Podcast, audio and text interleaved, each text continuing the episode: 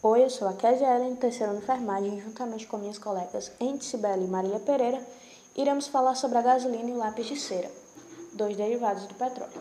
Bom, mas para entender direitinho o que é o petróleo.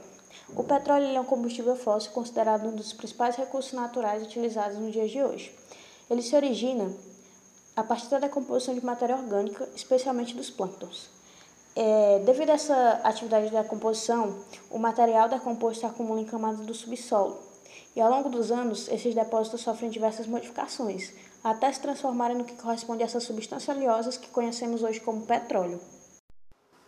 A gasolina é um combustível constituído por hidrocarbonetos, produtos oxigenados e pode ainda conter compostos com enxofre e nitrogênio. A composição da gasolina básica sem oxigenados é complexa e a sua formulação pode exigir a utilização de várias correntes nobres, oriundas do processamento do petróleo, como a nafta destilada, craqueada, reformada, dicoque e alquilada.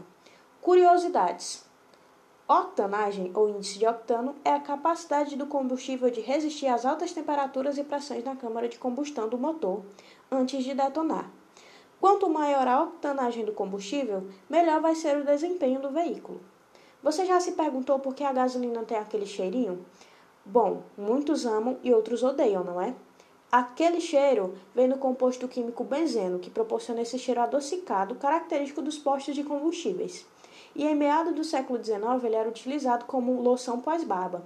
É bizarro pensar que os barbeiros passavam isso no rosto dos clientes, já que foi descoberto que esse composto causa uma diminuição dos leucócitos no plasma, podendo causar o câncer. A Petrobras, empresa petrolífera brasileira, produz diversos tipos de gasolina utilizando tecnologia própria, fabricando as diversas frações de petróleos constituintes da gasolina e misturando-as entre si com os aditivos, através de formulações convenientemente definidas para atender aos requisitos de qualidade do produto. A Galp, empresa petrolífera portuguesa detentora de toda a capacidade refinadora do país, produz gasolinas com índice de octano 95 e 98, e a BP comercializa uma gasolina que atinge as 100 octanas. Estas gasolinas possuem aditivos que visam melhorar a performance do combustível, como por exemplo detergente, que visa reduzir os depósitos no sistema de injeção e no motor de forma a melhorar a combustão. Inibidor de corrosão, o agente que visa proteger as zonas de circulação do combustível de forma a reduzir a corrosão provocada.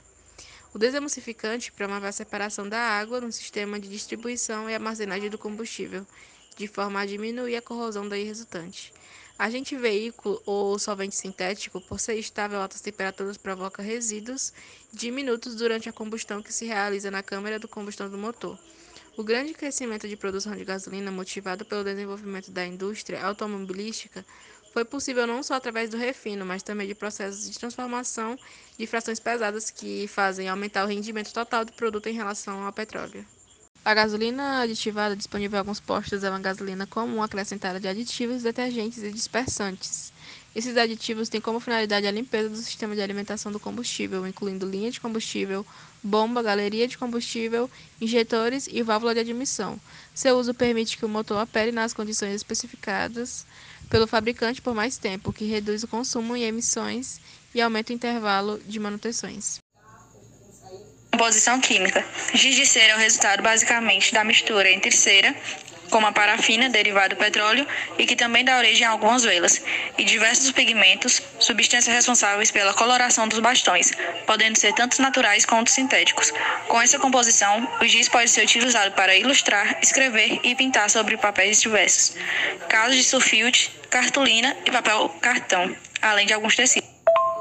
Surgimento. Giz de cera como os de hoje em dia foram inventados pelos primos Harold Smith e Edward Binney no início do século XX. A dupla fundou a campanha Binney e Smith em 1885 e se destacava a produzir pigmentos. Mas foi entre final dos anos 1890 e início de 1900 que os primos começaram a desenvolver várias linhas de produtos para serem usados por crianças e em colégios. Processo de fabricação. Cada empresa tem mecanismos diferentes, assim como os ingredientes e tempos de produção. em média, desde o aquecimento da cera até o produto finalizado, quando foi colocado, retirado dos moldes e refriado, o processo dura cerca de 15 minutos. Por ser feito com ceras, o giz pode derreter em temperatura acima de 45 graus. Isso faz com que qualquer giz seja totalmente recuperável, sendo possível derretê-lo e refazê-lo no formato original. Isso também pode ser feito com as sobras em casa, mediante a ajuda de algum adulto, em formas que possam ser levadas ao forno. Curiosidade: a novidade foi batizada com o nome de Crayola, que representa a junção das palavras cry e ola, ou, do francês, giz e oleaginoso, respectivamente, além de também ser inspirado na palavra crayon, que designava os pastéis secos usados pelos artistas no passado.